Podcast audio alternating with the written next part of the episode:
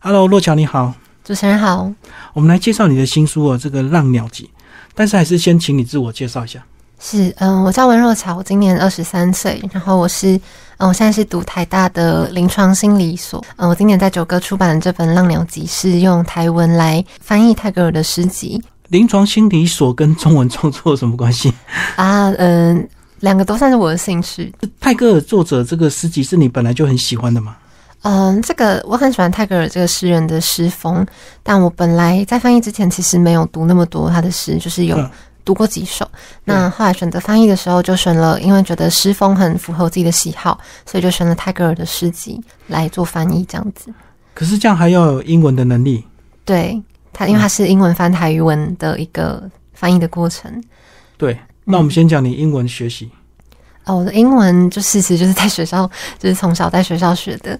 然后，呃，因为我大三的时候有去过比利时当交换学生，嗯，然后在那边也就是会比较练习到讲英文的能力。然后，其实也是在那个时候，就是在国外的书店看到，就是很多书它其实都有各种语言的翻译的版本，但是好像台语这个东西就比较少人会去把它翻译，就是世界的一些经典名著很少被翻成台语。嗯，对，所以那个时候，因为我本来就会写一些中文的诗，但但是就是想说台语其实应该也是。要可以被文字表达出来，然后用很漂亮的方式去呈现，对，所以当时也是有这样的翻译的契机，也是跟我那段经历比较有关系。哎，那你台语的兴趣又是从什么时候开始？嗯，应该是我对语言一整个都很有兴趣，然后从小时候就是我是比较会讲中文的，就是但台语是算是跟阿妈、阿公、阿妈会在家里讲，对，可是因为阿公阿妈听阿孙就是都会。就是跟我讲话的时候就用中文，对，然后所以小时候我就觉得，嗯，我想要学好跟阿公阿妈讲话的时候就可以听得懂他们在讲什么，他们也不用那么辛苦来跟我翻译这样子，所以我国中的时候就跟阿妈说，你以后都是就尽量跟我讲台语这样，嗯，对，从那时候就慢慢开始练习。这个英文搞清楚了，台语搞清楚了，但是要翻还是难度非常高，对不对？对，这个难度是说你要对泰戈尔的这个诗要有一定的了解。对，不能只靠字面的翻译嘛。是是是，嗯，因为翻译的过程中，除了意思要到位以外，其实，嗯，有蛮大的一个部分是你要能够用台语的文法跟台语的字词去呈现出泰戈尔的诗的意思。嗯，对，所以这个部分呢，就是。嗯，虽然我自己有阿妈可以请教，但是嗯，还是有一个审定的老师郑顺从老师来帮我看，说我翻的东西有没有在台语里面有没有到位。然后另一个是庄嘉颖，是师大台文系的老师，他也有负去负责看我的英文翻台文的这个过程有没有嗯失真啊，或者是超译的地方。嗯，所以还是会有一些转化的过程。呃，因为文法的那个顺序其实也不太一样，所以就是还是要尽量的。嗯，找到台语习惯的讲法，嗯，对，比如说在英文里面有一个字叫 lingering，这个字它的意思其实是嗯徘徊逗留、走不了的意思。那在台语里面就会用 gabby quick 的这个字来翻译，就阴魂不散呢 走不出。对，有点类似那种感觉。嗯嗯，gabby quick 其实意思也差不多。嗯，是是是。嗯，可是要找到对应的字其实也不太容易耶。对，就是可能一首诗，嗯，翻译的当下很快，可能翻几十分钟就可以翻完一首。但是就是后面修改是蛮花时间的，嗯，所以你翻译的顺序是直接就翻成台语的，嗯，不能经过中文，就最好是不要经过中文，因为对啊，因为我们中文毕竟比较熟悉，是不是有些人就是还是会先到中文停留一下，再从中文翻成台语？对，只像在翻译来讲，可能就会变成两层的翻译，然后你可能也会变成说你翻译的东西很多是被中文影响到的，嗯，所以最最好的方法就是直接用你台语的语感去呈现。嗯嗯，好，可是你才二十三岁，为什么会有这么大的雄心壮志，去把一代诗人翻译成泰语文？因为从小就已经有累积蛮多这方面的兴趣跟经验。那比如说我在呃二十岁的时候我就有写过诗，然后是有台语的诗，然后是有台中文学奖得名这样子，所以嗯，就慢慢就觉得说，好像毕竟我自己也喜欢写诗，然后也喜欢语言，那好像就可以把它结合在一起。嗯，对。因为会做这种工作，我觉得好像都是可能念台文所才有这些使命感，或者是说什么期末作业，然后就我比较斜杠纯粹是个人兴趣。嗯，我的就是蛮多副业的，跟本业不太一样。嗯，可是搞不好这个未来对你这个临床心理会很有帮助。我觉得会耶，因为临床心理就是去医院之后，其实很常是需要跟老人家接触的。嗯，那老人家其实你应该要用他们习惯的语言去跟他们讲话，所以学台语我觉得对我来讲是很有帮助的一件事。嗯，好，那这个翻译完之后，你个人觉得你有办法用台语创作吗？因为我知道你有创作新诗的习惯，那当然应该还是用中文嘛。嗯，台语诗也有，也能写。有有有有，就是有得那个台中文学奖的经验。哦，是用台语诗创作，用台语诗写。哦，那你本来就很厉害啊。没有，就是嗯，刚好比较平常老师会。所以不是因为翻了这本书之后突然脑子大开就很会创作台文诗。嗯，在翻译这本书之前，我就先写过一篇 有得奖的，然后后来我觉得翻译这本书也都有帮助，就是在一些语感的斟酌上面就有又写了一篇，然后也是有得奖这样子那要不要先讲一下这两首？哦，嗯，大概是什么？第一首是叫做《凹来》。嗯，就是后来，对对对。然后这首诗是比较在写感情的，就是第这首诗的第一句话就是“熬来瓜冠西狗端”，就是跟你个人有关系吗？嗯，对，就是个人的一些应该有，对对。然后就是可能呃写一些比较用比较新的方法去写，用台语来写说呃分手之后的心情。那其实这个是当时评审给我的评语，就是台语诗比较难呈现出这样的主题，嗯，因为其实你看现在的台语诗很多都是比较。呃，可能是有一些呃乡土情怀啊，或者是跟长辈的一些感情，或者是比较政治类的也有，对。但可能写这种小情小爱的，用会想就比较少会想到用台语来写诗。哦，爱情类的比较少。对对，所以这是我第一首诗。所以大部分都是那种人生孤单啊，比较大的感情，比较壮烈吧。我对对对。那这首诗它是这样这样写的，就是后来我认真生活。将你袂记早早的当做过时的纪念，像款掉伊独来的旧衫，要爱毋太，其实无遐尼复杂。后来我享受孤单，伫青昏的城市吹伴，伫无伴的暗暝唱歌，食饭、读册、看电影，介意的、讨厌的，拢毋是为别人。后来的日子，有你来过的婚嫁，像我豆豆啊自信的骹步。像我偷偷啊思念的旧梦，后来的故事有咱造成的缺陷，像我等不着上好的你，像你等不着上好的我。哦，你写这个感觉好像历尽风霜，很悲苦的中年妇女的感情，哎，没有到中年妇女啊。对啊，这么惨，到后来怎么样？后来怎么样？最后一个人这样子，好像不是少女的失恋吧？嗯，但是就是也是有写到后面变得比较有自信，可是他没有办法，我们没有在对的时间遇到彼此的这种感情。对，所以不是对方的错，只是时间没有凑巧。嗯嗯嗯嗯，好悲壮。为什么你感情这么丰富？没有丰富，就是是因为你的这个敏感度吗？嗯，就是你可以把一个单纯的失恋能够描述的这么悲苦。你就比较会对自己的情绪有一点敏感度，比如我学心理学，所以也是会有这方面的一些嗯知识，那我是佳作哦，佳作哦，所以还有个手奖，还有一个手奖。那首诗是我翻译这本书之后哦的，就是写出来的作品，所以就比较成熟，是不是？主题比较不一样，对。这首诗的名字叫做《西蒙老和西米埃维》，还是先介绍一下。好，这首诗叫做《西蒙老吼西米埃维》，是叫做死亡，呃，留给生命的话。那一方面，当然我的可能诗风也比较受到泰戈尔，就是我翻译完之后，可能有受到他影响。影响。对。然后另一方面是我当时在学一些，嗯，跟跟死亡有关系的主题，然后就会觉得对这个主题很有感触。初恋才刚结束，然后就已经面临死亡。你这首诗我朗读一下吗？好。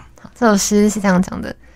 四十岁的，你看日要死进前，用灰泥红那些无助的天，伤感的人同情伊的路程，相爱的人伫伊脚尾烧金。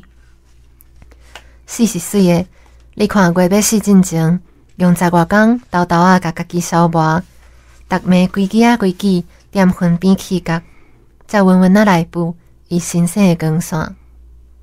四十岁的，你看海要死进前。迄喘气是愈来愈温柔，鱼仔一尾一尾拢想厝，连沙波嘛醒过来跳舞。四十岁的，若无人要死进前，那会所有基地拢同齐唱歌，超环搁较大，嘛细甲像风沙，爱恨情仇拢化做线香一张。哇，这个翻完一本书之后，你的生命就 变变得这么豁达圆融。嗯，可因为我二零二零年我是就是写那个谈恋爱的那首诗，那这首诗是二零二二年写的。是，嗯，那二零二一年的时候，我的阿公过世了，嗯可能对我也有一点影响。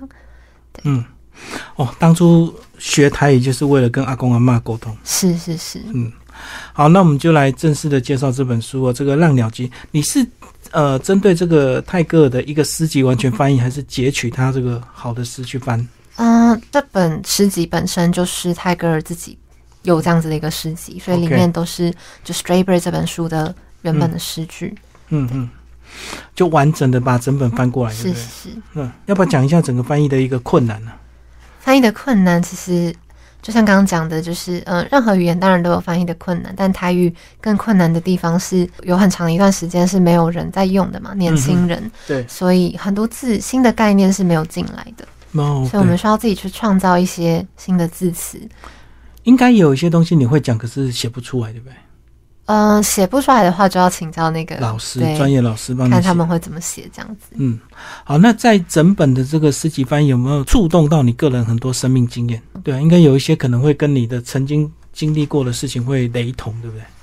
我觉得比较神奇的一点是，就是当下翻的时候，可能觉得写的很白话，就是因为赛格尔的诗都是短短的一两句，嗯，但是却写的就是很白话这样子，所以就会觉得好像有点不像诗。可是越读，你就越发现，其实它跟就是我们自己的生命里面的某些东西是蛮蛮有办法呼应的。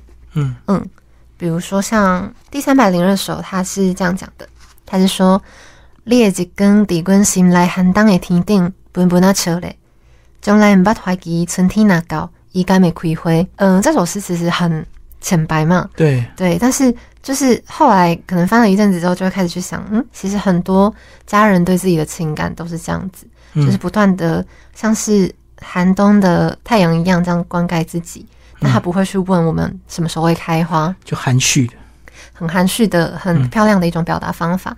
因为像我现在就是念心理所，可是去翻译什么的，但家人如果觉得我不务正业什么的话，我应该是没有办法完成这些事情。哦，这有点像那个父母亲陪伴小孩成长，那点点吗？关心。对对对。然后等他到一个阶段，他就会成熟，那也不会去问说他会不会一辈子这么幼稚。是是是。不会问他春天就不会开花这样。对，不会说你到底什么时候才要就是赚钱啊什么之类。赚钱养家，或者是赶快搬出去。所以我就觉得，嗯，他的诗很多都是这种，刚开始看的时候觉得很浅，很浅，但是后来发现其实很深的这种诗。对。所以把很深的。东西用很浅的文字说出来、写出来，也是另外一种功力。对，这是他我觉得很厉害的一点。然后，而且他很会善用的是大自然的一些景物，来去描写这种情感的东西。哎，这样讲好像我觉得跟台湾的一些诗人有时候文字华丽炫技有差别，对不对？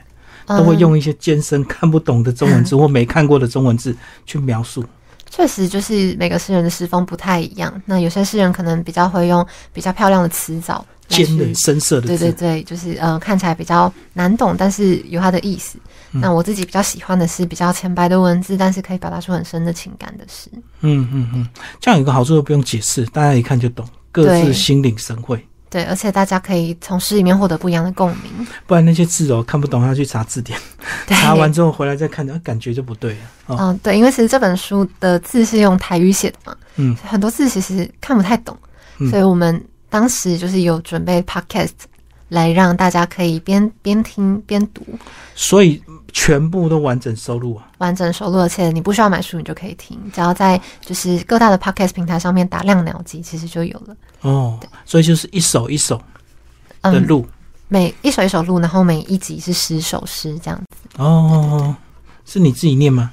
我自己念。哎，自己念过一遍，那应该感情会更丰富，对不对？对，就是大部分的诗我都已经记得了，这样子。而且应该会念好几遍，念到你满意为止。对，因为主持人做广播应该也是知道，就是很需要这种一直修改声音，然后来达到最好的状态。对，还是要符合那个情境。有时候不是念完就结束，是要念到最完美，要符合那个诗人创作的那个当下。没错。嗯，所以就跟歌手那个出唱片一样，同一个句一直唱唱唱唱到最满意那句挑出来。没错，嗯，好厉，你好厉害，还会配音啊。好，再挑一首帮我们介绍。那我再跟大家分享这一首第九十九首诗呢，它其实就是呃，我刚刚讲我被泰戈尔的一些思想影响到的一首诗。嗯，这首诗他是这样讲，他说：“四野印印记，后生的人家个变加真有价值，安尼人才会当用性命来去买真正宝贵的物件。” 银嘎嘎，对，银嘎嘎 这个字，它原本在英文里面是 the coin of life，就用 say 银嘎嘎这样子。嗯，那这首诗它的呃中心的思想就是说，因为有死亡，人才会去珍惜自己的生命嘛。哎，真的，我曾经看过一部电影，他就讲说，因为人会死亡，你才会珍惜，不然如果我们生命无限，你就什么事情都不用积极。对对，我自己也是对这很有感触，所以呃那个。刚刚的那个希望老和西梅维的中心诶主旨也是这个，所以在有限的生命努力的创作，对，没错，啊，努力的谈感情，然后失恋还可以创作出一些分手的事，这样子。不过你这样子，这个这么短暂的这个秘籍压榨自己，然后应该我相信你成长非常快。是，我我觉得呃，翻译的过程，不管是呃单纯是翻译，或者是跟两位的审定老师一起呃。找出最好的字句，那或者是发完之后回家问阿妈说：“哎，你听一下，这样子，嗯，好不好听？这样子，其实这整个过程都带给我很大的帮忙。嗯，所以你未来也有可能说这些台语会应用在你的职场上，对不对？一定会的。台语心理书，台语心理书，喜欢你。对，嗯，因为呃，就是像我刚刚讲，就是在医院可能就会需要用台语去跟呃老人家沟通。对，真的台语讲的这个流畅的话，真的很好听，对不对？对，其实像我们这种半调子、公高低调的，就觉得很难听。讲华语有四个声调嘛，对，台语其实有八个，所以它的那个音调的表现是更丰富的。而且台语还有入声字，嗯，就是可能在香港音嘎啊那个嘎嘎，对对对，它后面有一个缩的音，那个东西华语是没有的。所以其实有时候你会觉得台语念起来像在唱歌，嗯嗯，这就是我一开始也觉得台语很吸引我的地方。所以有些人会觉得台语很俗气，是因为你都没有深入去了解。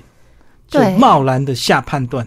是，而且可能因为就是大家会有个印象是年轻人不会讲嘛，哎，其实上可能二十三岁的女生讲台语的人真的是不多，很怪，对，所以嗯，其实我出这本书也是有点想要打破大家对于台语的印象，就是其实台语它是可以很有质感，然后可以呈现出一个比较年轻的气息。嗯，其实还有家长的因素，家长啊，看你念台语不如赶快去背英文，是是是，就造成我们整个文化的断层。没错，嗯。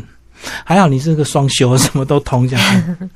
我是不是因为你自己觉得对语言也算有点天分呢？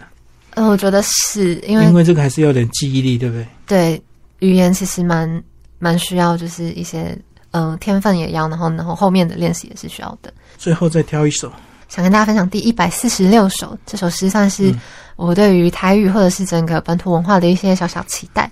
嗯，这首诗是说：天顶我有几片的欢庆闪闪。出来，阮去拍小顶会无多，再来因跟苏谈。这个小顶会无多的意思就是说，我家里的那个灯火是没有被点点燃、没有亮的。